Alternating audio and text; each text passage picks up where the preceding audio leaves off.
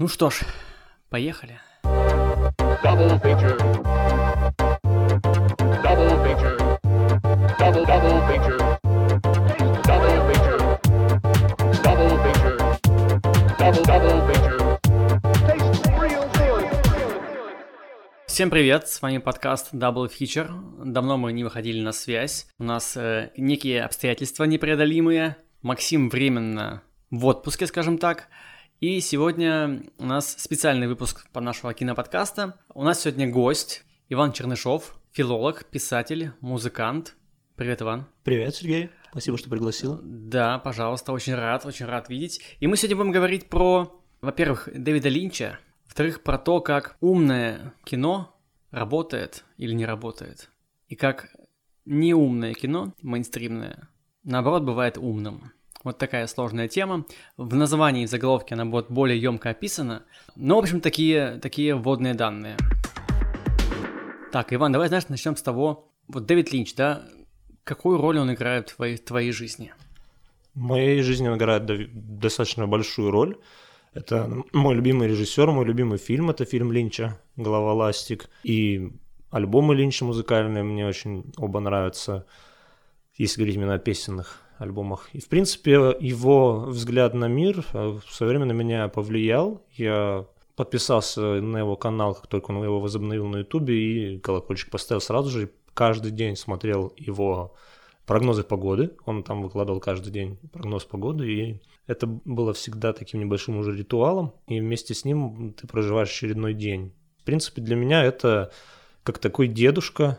Э, Мы его между собой часто просто называем дед, дедок, дедуля, и он очень такой светлый для меня, и всегда как-то приятно возвращаться к его творчеству. Хорошо, что есть светлый дед в мире, а то есть негативные деды, темные и мрачные.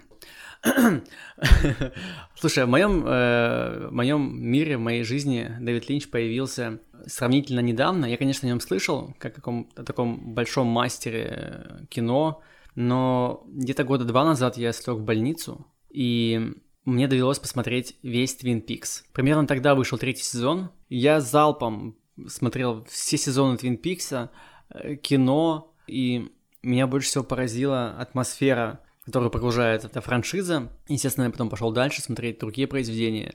И везде мне нравилось то, что Дэвид Линч, он такой чувствует э, киноматерию, вроде смотришь обычное кино, а потом бац, что-то происходит такое, и все меняется, и шестеренки мозгу начинают шевелиться, думать, а зачем, а почему, а что, какой в этом смысл? Иногда он даже там находится. И это очень созвучно с моим любимым художником, Сальвадором Дали. Я вообще люблю авангард, сюрреализм. И Линч — это прям, ну, Дали от мира кино. Я уверен, его так и называют. Такое мнение есть, оно достаточно распространено о том, что Линч занимается сюрреалистическим творчеством. Ну, строго говоря, я бы не назвал, что он относится, конечно, к сюрреализму, но, безусловно, он им вдохновлялся. Он этим и интересен, что он при всем как бы вроде понятном киноязыке, он вмещает элементы вот этого сюрреалистичного, авангардного, артового, и я уверен, любая публика, ну плюс-минус любая, может э, для себя что-то найти. И какой-то поверхностный слой, и если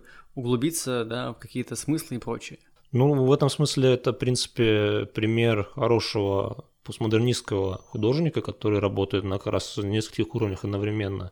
Он работает э, неизбежно с массовой культурой, а мейнстрим, в принципе, до сих пор постмодернистский по преимуществу. И в то же время он включает в себе э, слой, который рассчитан на более образованную публику и обращается как бы к интеллектуальному зрителю в одно и то же время, что и к массовому. В этом смысле я бы не сказал, что Линч так вот уж уникален, просто у него получается это делать очень стильно. Ну да, вот есть особый почерк, и он как будто бы знает, а, какие, как сказать это по-русски, ярлыки, мемории использовать, чтобы завлечь зрителя. То есть не просто какую-то хренотень поставить в кадр, который не будет иметь никакого смысла, а какой-то яркий, запоминающийся образ, элемент, который, ну, такой, а, ну, это, это во-первых, круто. И дальше ты уже начинаешь копаться э, в том, что это значит. То есть это такой еще поп-культурный стиль, но все еще при этом интеллектуальный. Да, он, например, часто выстраивает какие-то фрагменты от деталей. То есть это сначала возникает ухо, условно, потом А, возникает ага. синий бархат.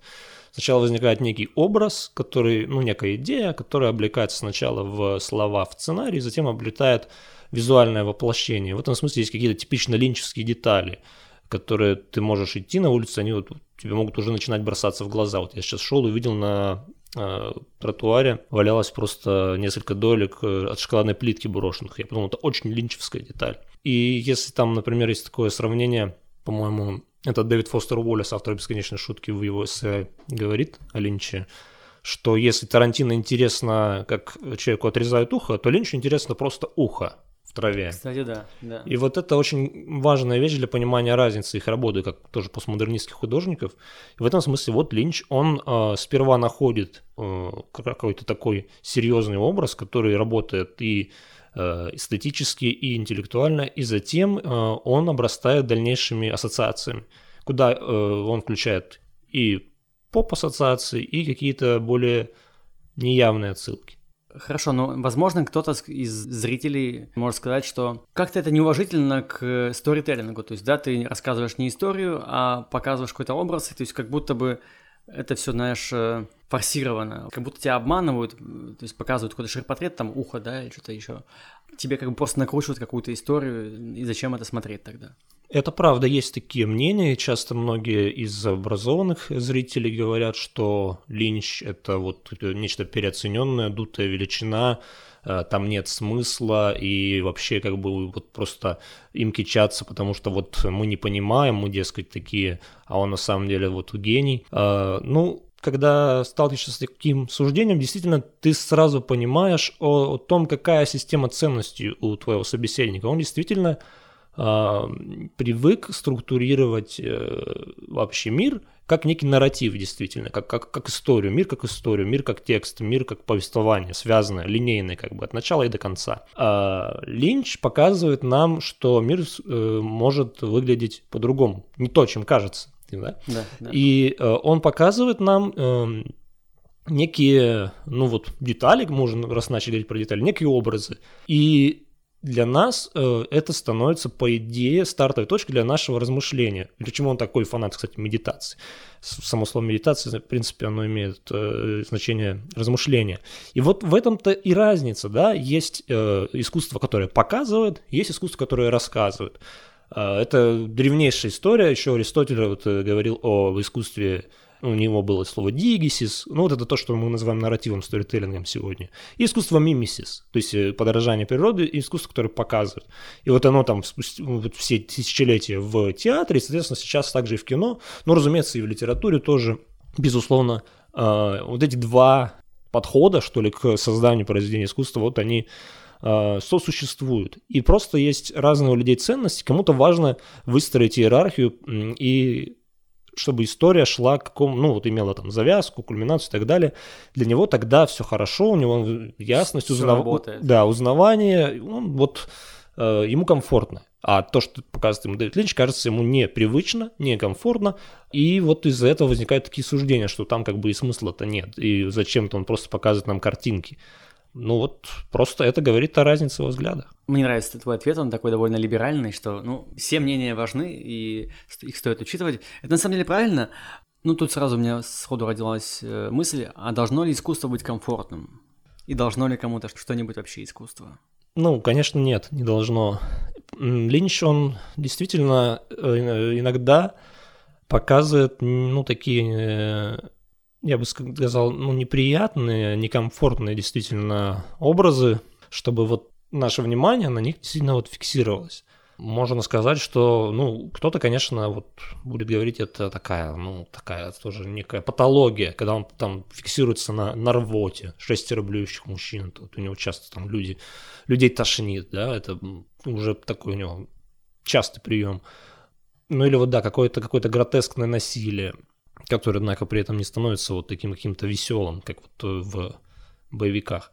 Он показывает вот эти все неп- неприятные вещи, потому что они позволяют э, проживать, что ли, вот эту ситуацию и тоже выстраивать некий такой э, взгляд, который будет позволять э, не застревать в травме, грубо говоря, а двигаться дальше. Это тоже нас уводит далеко в э, древность, когда трагедия предполагала катарсис, как очищение от э, вот, наблюдения за трагедией. Также Линч показывает какие-то нам отталкивающие образы, э, чтобы мы проработали, грубо говоря, то почему мы так реагируем. То есть, возможно, это, ну, это же наша оценка, Да, да. наши стереотипы какие-то культурные. Наше восприятие Да, всего да, этого. да, да, Мгм. да, наша оценка, почему она такова, поразмыслить над этим, ну, и как бы проработать и двигаться дальше. То есть в этом смысле Линч, он э, много как бы психотерапии вкладывает в свои произведения. Он недаром рассказывает, что когда он страдал депрессией, он пошел э, к психиатру и, и отказался употреблять э, лекарства, антидепрессанты, потому что это может повлиять на его мозг. Да, есть, И- так- есть такой и- страх. и- Мгм. И вот он отказался, он проработал сам с собой вот это вот через медитацию свою депрессию. Ну, конечно, видимо, был не тяжелый случай, слава богу. А, И смог вот сделать э, голову ластик э, в результате. И примерно этот же опыт а, вот, прорабатывания э, каких-то негативных эмоций, страхов, тревог, он нам показывает через вот эти отталкивающие фрагменты, будь то какая-то телесность неприятная или просто какие-то э, резкие звуки часто у него в самом дизайне или еще какие-то вещи, которые кажутся людям э, стрёмными, да, скажем так, неприятными. У меня есть пример. У меня есть пример, и он настолько плотно сел в мой мозг, что я, наверное, от него эм, выстраивал свое отношение к Линчу, во-первых, долгое время как негативное, во-вторых, свое отношение к кино в целом и, наверное, к людям каким-то образом в частности. Фильм «Малхолланд Драйв» — это единственный фильм, который я прям не досмотрел. Есть один комикс, который я не дочитал, потому что я понял, что совсем чушь. Это «Призрачный мир» Дэниела Клоуза, да простят меня его фанаты. И «Малхолланд Драйв» э, я выключил этот фильм на моменте со скримером, э, с, этим, «Черный человек», по-моему, называется в титрах. Там, где появляется такая э, возле, возле мусорки такая странная М, м. субстанция, очень такая пугающая, мерзкая. И ну, мне стало некомфортно. Вот лучшее слово некомфортно. То есть неплохо, не страшно, но вот дискомфортно. Я такой понял, нет, я, не- я не могу это смотреть, пойду что-нибудь другое поделаю, отвлекусь. И это было прям для меня показательным моментом. Это я был совсем, еще молодой, там, студентом. Я понял, какие вещи с- э, через года, что все-таки Линча стоит досмотреть. Там явно есть какие-то, ну, какой-то опыт, который мне будет полезен и интересен. Во-вторых, не бояться скримеров, да, хо- хоррор-элементов, идти в них. Я, в принципе, хорроры не очень люблю, но с тех, но с тех пор некоторые я все-таки смотрю, и слушатели знают, там, я «Варвара» посмотрел, например, потрясающий фильм, получил огромное удовольствие, и «Катарсис» тот самый. И я потом понял, что именно меня оттолкнуло в этом персонаже, э, его черты. Я, наверное, воспринимал себя неким похожим образом. Персонаж его, его черты лица, там нос скрученный, там уши, глаза, а, очертания форма лица. Я с собой ассоциировал, я увидел какую-то такую очень гипертрофированную, уродскую версию самого себя, и мне стало противно это, по сути, от себя получается. Или от своего отношения к таким людям. Нас отталкивает то, что мы не любим в себе. Вот. э, Такой вот Дэвид Линч, такой, такой вот Малхолланд Драйв. И еще, пока не забыл, ты очень хорошо э, описал то, для чего подобные элементы в кино используются. Но вот не, не линчевский пример, но достаточно яркий, если кто-то не видел его. Э, Фильм «Солнцестояние», когда главная героиня кричит вместе с другими женщинами, высвобождает э, горе, плач. Это был очень сильный образ, очень запоминающийся. И для проживания там травмы, горя, я, не знаю, смотря на это, во-первых, сам как будто бы что-то прожил. Во-вторых, это идеальный пример того, как можно использовать сильные такие образы для разговора с, со зрителем. Слушай, хорошо, мы мощно стартанули с обсуждения Линча и его психологизмов. А что вот до других фильмов? Как у тебя с мейнстримом, с более попсовыми фильмами, там, не знаю, кинокомиксами, боевиками? Смотришь ли ты их? Ну, Джокер я посмотрел с большим удовольствием. Но Джокер еще как бы это такое умное типа супергеройское кино. Вот. Но вот такой, такой прям мейнстрим. Стражи Галактики 3, например, видел ли ты? Нет, не смотрел. Человеки-пауки. С Магуайр или, блин, старый, с- старый. Да, Маг- с, с с Магуайр. Магуайром, А, да, ну да, вот, да. все с- верно. да.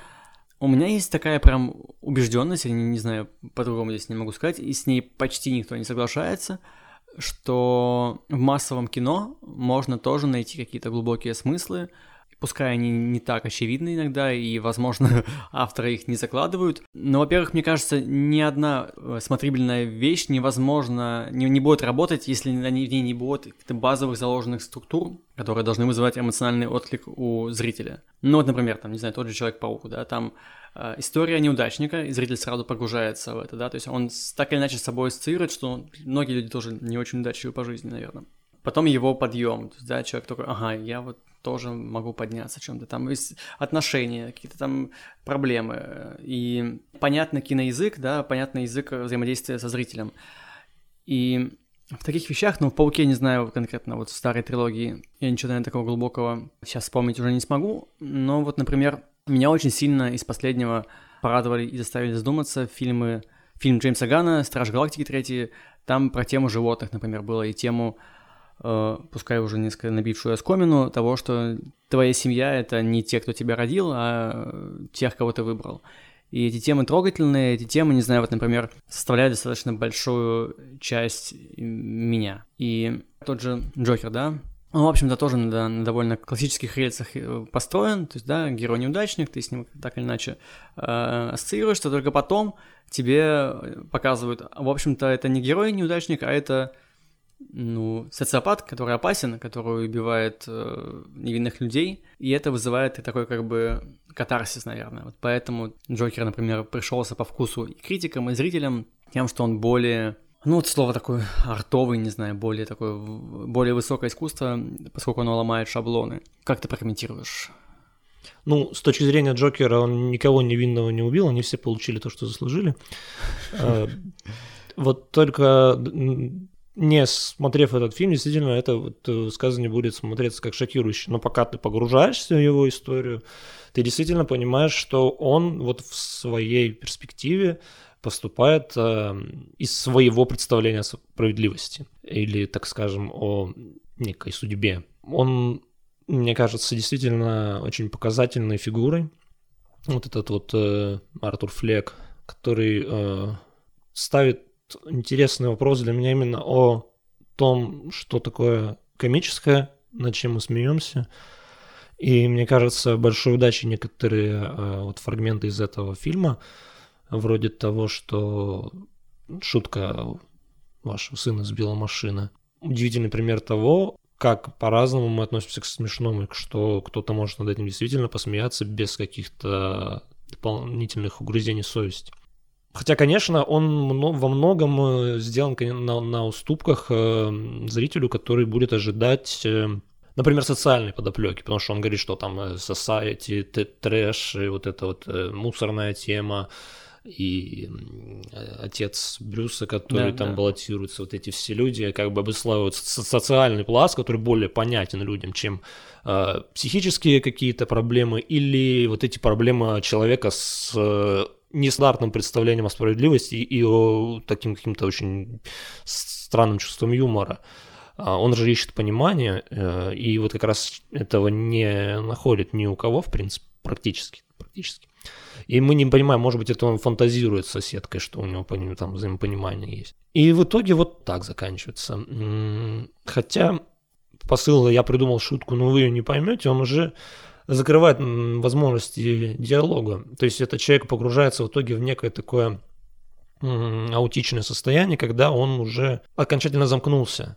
И здесь, конечно, не обошлось без society, которые вот эм, его доконали и тем, что там э, рецепт у него не только кончился, я уже забыл, ну там, в общем, он съехал как раз, когда у него перекрыли финансирование на лекарства. Да, да, да. И вот э, это важный социальный тоже момент. Но в целом, мне кажется, проблема вот того, над чем мы смеемся и почему мы смеемся, она может довести вот и до вот таких вот э, результатов. Недаром же там это одна из, э, кажется, называется отчасти убийственная шутка, Killing Joke. Да, это комикс. Вот, и мне кажется, это очень интересное размышление вообще о природе смешного. И когда он там, например, в клубе стендап читает по бумажке тук-тук, это тоже как бы характерная сцена. И там есть же тонкие отсылки. Там, например, э, этот клуб, он называется Пого. Пого — это маньяк реальный, который был э, клоуном подрабатывал клоуном. Или там еще есть э, какие-то отсылки, типа вот в саундтреке песня про карнавал, и типа меня там клоунское имя карнавал, там тоже история этого артиста, эта история тоже такого неудачника, и ну там тонких моментов достаточно, ну и толстых хватает, поэтому вот он всем понравился. Насколько нужны в, в кино вот такие, ну, откровенно негодяи, которые подаются как главные протагонисты, и человек может себя с ними ассоциировать? Насколько кино может повлиять на, на кого-то? Всегда, как мне кажется, натягивание совы на глобус, когда что-то вот э, кого-то там вдохновили видеоигры, кого-то там преступление и наказание, да, кого-то там Битлз, Чарльз Мэнсон пытался. э, Ну да, да. То есть тут это никогда, мне кажется, э, нельзя делать э, привязок таких. Искусство, оно несколько все-таки само по себе, и спихивать на то, что вот э, кто-то там убивает из-за того, что он что-то начитался, насмотрелся, наигрался, это подмен понятий просто, на мой взгляд. Нужны ли такие герои? Да, нужны. Они, по крайней мере, показывают, что эта тема глубока, неоднозначна, не вполне проработана, и она оставляет много э, вопросов о личности подобной, о, о пути подобной личности, о том действительно, что толкает человека к злу. И это, эти вопросы необходимо прорабатывать, потому что, ну, а как иначе найти ответ и, соответственно, каким-то образом что-то изменить ну, в своем поведении, может быть, и действительно тех, кто а, ощущает себя в похожей позиции, наоборот, отодвинуть грани, которые может их толкнуть э, на преступление. То есть здесь можно, может быть и наоборот. Вопрос в том, как это прорабатывать. Ну, такая своеобразная, может быть, терапия получается. Да, может быть. Здесь есть, как мне кажется, большой потенциал в работе подобного, над подобным героем. Просто, ну, все-таки как-то это все слишком будет э, плоско говорить, что вот это там кино воспитывает негодяев. А заводной апельсин там про тоже так говорили. Ну, это ведь не, не так работает немножко. Это же всегда постфактум при, приплетается обычно. Это понимание скорее идет вот как раз э, от, от тех представлений о добре и зле, которые существуют в стереотипах. Ведь э, часто как раз вот эти преступники, они не считают себя злыми. Если мы, например, возьмем записки из мертвого дома Достоевского, записанные о каторге, где там вот он общался с убийцами разными, там, негодяями, действительно. И вот там можно посмотреть, как они о себе судят. И в этом смысле, когда мы показываем героя, который сознательно идет на зло, будь опять же, преступление и наказание, или вот Джокер, мы должны понять, что в его голове происходит какой-то нестандартный сдвиг в мышлении, да, то есть мы не говорим исключительно о психической стороне, а именно о том, как э, человек рас- рассуждает, как вот эта идея рождает зло, вот условно, как зло рождается из идеи. В этом смысле как раз нам прекрасно работает вот э, классическая серьезная литература, и мейнстримовое кино, и не мейнстримовое кино вроде Линча, который работает исключительно вот с этими идеями, которые то в образы воплощаются, то нет. Ведь, например, в голове ластик, если как бы так без спойлеров сказать, но там тоже убийство, и что толкает э, к убийству. Ну, это очень небанальные вещи, и вот это там тоже есть такое длительное погружение перед тем, как э, герой совершает убийство. И здесь вот важно понять, э, что, как из идеи рождается зло, и мы эм, если откажемся вообще от э, рассмотрения подобных процессов, то ну, мы не сможем ничего сделать с этим. А делать необходимо, иначе мы действительно будем размывать границы добра и зла. Или трактовать их слишком авторитарно.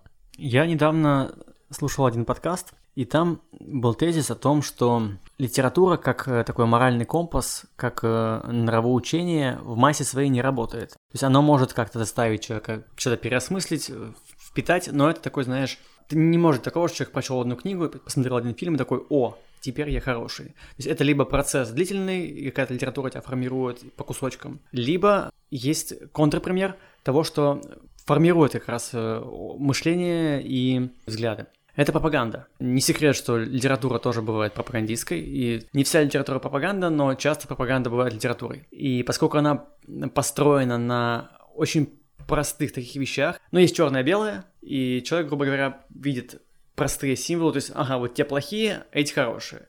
И он такой, а, ну, значит, надо за хороших и против плохих. И как раз пропагандистская литература, она работает на восприятие, на зрителя, читателя, неважно.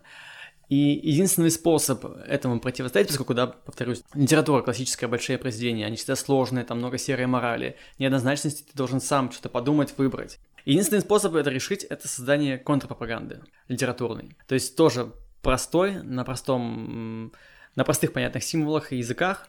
Я когда это услышал, я понял, что супергеройские комиксы и кинокомиксы — это отличный пример такой контрпропаганды. Он часто бывает простым, понятным, но условно учит, учит хорошему. Нет сложностей, нет над чем подумать, но он воспитывает нравственно положительных э, людей, общества, и ко мне это, в общем, достаточно хорошо применимо, потому что я вырос на, ну, ценностно вырос на этих всех вещах, на супергероике, и, наверное, я еще могу сказать, что я достаточно а, хороший человек с точки зрения каких-то таких базовых ценностей. Ну, безусловно, э, произведение классическое, оно будет иметь дело с неоднозначностью, с противоречивыми героями, с противоречивыми какими-то борющимися противоположностями и вообще с э, какими-то фундаментально неразрешимыми проблемами, почему мы там вновь и вновь повторяем эти же темы, вечные темы добра и зла и так далее. И каждый художник крупный пытается по-своему отразить вот эти сомнения и противоречия, которые здесь существуют. И в этом смысле ну, вот возникает какая-то такая э, диалектика, когда мы видим, грубо говоря, общее в различном и различное в общем. Поэтому, конечно же, это достаточно сложно э, уложить в какое-то простое, э, такое, в какой-то дайджест, да, вот почему школьная литература, она откровенно отбивает часто желание перечитывать того же Достоевского, ну, потому что они его очень сильно урезают. Редко кто в школе дает такой материал сложный грамотно. Поэтому действительно какая-то более черно-белая мораль доходчивее. Здесь нужно просто немного разделять целевую аудиторию и стремиться все-таки проверки постоянной, на какой, собственно, стороне ты, это бесконечная рефлексия, потому что нельзя же, э, ну, при, принуждать к добру, как говорится, э, и стремление к распространению того, что я считаю правильным – часто может быть не понято или понято превратно. В этом смысле как, как бы и необходима переоценка ценностей. Да? Важно понимать, не, не переходишь ли ты э, грань. И часто транслируя некие черно-белые представления, ты рискуешь оказаться на черной стороне. Грубо говоря, благими намерениями, намерениями да. вымощена дорожка. Именно, именно. Это вечная истина и вечная проблема. Об этом как раз, например, поэма о Великом Инквизиторе у Достоевского, что вот тоже исключительно благими намерениями создается вот такой вот бесконечный костер. Это сложная проблема, но это большая ответственность. И чем более черно-белый э, здесь дан конфликт, тем больше ответственность берет на себя его автор. Как воспитать в себе, и можно ли это вообще сделать, любовь, интерес научиться, в общем, понимать, читать вот этот язык условно Линча. Ты в начале подкаста говорил о том, что есть разные приемы, разные пути того, как зритель считывает, и линчевский путь, он не самый простой и понятный, к нему нужно э, иметь определенный бэкграунд, как его в себе воспитать, можно ли это сделать, нужно ли это делать вообще, и что в конечном итоге это может дать э, человеку как зрителю. В этом смысле мы находимся в более благоприятной э, ситуации, поскольку постмодернистское искусство действительно владеет э, и массовым уровнем, и, так скажем, элитарным. Ну, хотя это не совсем уже точное слово, но не важно. Э, и в этом смысле как раз Линч конкретно, да и, я думаю, другие художники, имеют некий такой entry level, то есть некий такой э, набор работ, которые максимально понятны и содержат меньшее количество вот тех черт, которые могут отталкивать при первом знакомстве. У Линча это, например, человек-слон, простая история. И вот начиная с этих работ, можно затем переходить э, к постепенно другим и э, ну, погружаться в э, творческий мир вот этого художника. А что это может дать? Ну, в принципе, это развивает эстетическое чувство, это развивает потребность в искусстве более тонком, в копании действительно вот в этих смыслах, и они там как бы есть, как бы не хотелось сказать, что там смысла нет, он, он туда закладывает часто определенный смысл, часто э, это символический смысл, то есть принципиально многозначный, неисчерпаемый. То есть это вот как раз есть понятие там, например, аллегории, когда есть только одно значение, мы его считываем там, да, что это значит. А вот есть символ, да, и это вот своего рода символистская э, тема. И поэтому э, изучение вот подобных работ позволяет постепенно развивать потребность вот в этом вот э, копании, в поиске. Ну и вообще это должно, по идее, стимулировать собственное мышление, собственное размышление о, о тех проблемах, э, которые ставятся, о том, почему они изображаются подобным образом, э, что хотел сказать дедушка, да, и вообще как набор каких-то образов рождает цельное произведение. Потому что там действительно часто, или, например, нарратив зациклен, как в «Шоссе в никуда», или он, если он линейный, вот, таким количеством флешбеков и флешфорварда, что ты думаешь, а что, что тут это значит? То есть это всегда э, челлендж, на мой взгляд. И если тебе интересно, э, то это всегда ну, какой-то такой в итоге обещает тебе восторг, потому что это в конечном счете это радость познания и радость каких-то открытий, которые ты совершаешь как бы вместе с художником или э, под э, впечатлением. Это вдох- очень вдохновляющая история, очень мотивирующая, и такие авторы, как Линч, они, как никто другой, способствуют вообще развитию креативности. Недаром Линч, он так популярно рассказывает о креативности. Вот эта книга его «Поймай большую рыбу», собственно, книга о том, как работать с идеями, какими-то образами, которые ты, может быть, увидел во сне или вот на улице, или еще где, или в книжке, как ее можно интерпретировать, то есть это вот такая серьезная работа с интерпретациями. Вот это вот все, то есть это очень живой творческий диалог, поэтому, на мой взгляд, э, Линча стоит смотреть. Э, хотя действительно, возможно, стоит, если вот вам кажется, что это не ваш автор, то начать вот с э, чего-то вот такого, где меньше челленджа. Простая история, например. Чудесный трогательный фильм. Я вот прямо сейчас решил найти в одном сервисе по чтению онлайн-книг книгу Линча «Поймать большую рыбу». Блин, я надеюсь, что есть аудиоверсия, потому что я книги не читаю. Есть аудиоверсия, где он сам ее читает. Потрясающе. Ну, там на английском, ну, я, Ну, я, ну. я разберусь. А, слушай, я хочу добавить здесь к твоему... Ты отличное слово употребил «радость познания». Я часто себя ловлю на таком ощущении, что я потерялся, что я пустой. Нет никаких идей, нет ничего. И я допускаю, что отчасти это какие-то мои личные, да, какие-то качества.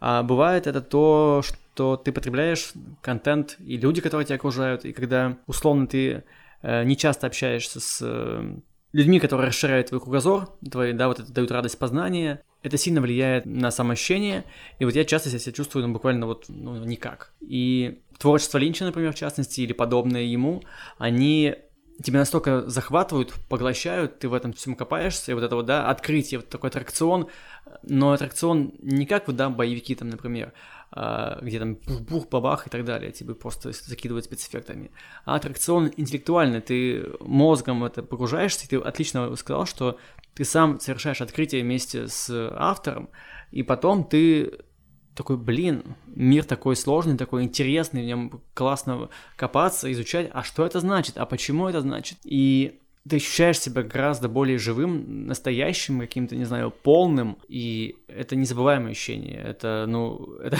то, ради чего стоит жить, наверное, я не знаю, если так громко можно сказать. А, поэтому вот, да, я с тобой полностью согласен. Какой на вывод можно сделать? Мы планировали поговорить о том, что Линч бывает простым, а мейнстрим бывает наоборот интеллектуальным, да, и имеет какие-то глубокие подтексты, но так по, по сути наших, наших рассуждений, бесед получается так, что э, интеллектуальное кино, оно все равно э, лучше, наверное. Ну, ну, понятно, что такое сравнение лучше-хуже не очень удачное, но все равно оно глубже и позволяет тебе шире э, мыслить и шире себя чувствовать. Как-то я планировал, что мы сравним два, два направления, и они окажутся такие э, равны, так пожмут друг другу ручки, а вот получается, что не так. Ну, я не знаю, я могу сам тут как бы себе ответить, что, ну, наверное, есть некий первый уровень, который нужно пройти, либо к нему иногда возвращаться, а есть как бы второй посложнее, и нет ничего плохого, если ты пока, там, например, на первом уровне, и потом постепенно придешь ко второму. И я вот, например, такой же путь проделал с комиксами, читал сначала супергероику, потом понимаешь, что мне маловато, я искал какие-то смыслы, я их находил, а потом понял, что, ну, я, может быть, занимаюсь этим, потому что, ну, мне нужно найти смыслы, я не могу без них. И, может быть, просто стоит обратиться к литературе, которая точно имеет эти смыслы. Вот, наверное, вот такой я могу вывод сделать по теме. Как ты можешь здесь заключить еще? Ну, я могу добавить только, что, конечно, я не киновед, а я филолог и говорил о творчестве Линча с использованием той методологии, которой владею я. В этом смысле, конечно, мне видятся какие-то приемы литературные. Часто у него, вот мы говорили о античной поэтики, или часто Линч остраняет какие-то вещи, есть такой термин остранения, когда он показывает как раз вот нам какой-то какой предмет или деталь, или взгляд на мир как впервые увиденный, то есть с другого угла вообще принципиально. И в результате мы э, и получаем новое видение, э, возможность увидеть другую точку зрения, и то, как сложен и прекрасен в конечном счете мир. И для меня в этом смысле Линч действительно такой любимый, любимый режиссер, который всегда позволит тебе посмотреть иначе, посмотреть в чем-то вот неожиданно для себя с какого-то ракурса и пересобрать собственную картину мира. Э, в этом смысле она постоянно самоактуализуется. Та самая радость познания и вот есть понимание вот этой вот живой креативности, которая вокруг нас, внутри нас, и в этом смысле его творчество помогает не только в творческой жизни, но и в принципе в жизни, и он становится таким действительно добрым дедушкой, который в чем-то, конечно, твой учитель, но в чем-то просто человек с большим опытом и который с тобой этим опытом делится очень охотно. Спасибо большое, Иван. Мне кажется, получилось классно. Я доволен, у меня расширилось познание. Спасибо всем, кто послушал. Э, с вами был подкаст Double Feature. Иван Чернышов э, писатель, да, я могу дать какие-то ссылочки. Также Иван работает в библиотеке Охта 8, соведущий канала Не Бибка. Ребята, библиотекари, делают там супер крутые креативные ролики про литературу, про музыку, про современное и не только современное искусство. В общем, все ссылочки тоже оставлю, ознакомьтесь. Это классный, расширяющий сознание контент, дающий радость познания. Вот так вот завершим. Всем пока, услышимся с вами вновь. Пока.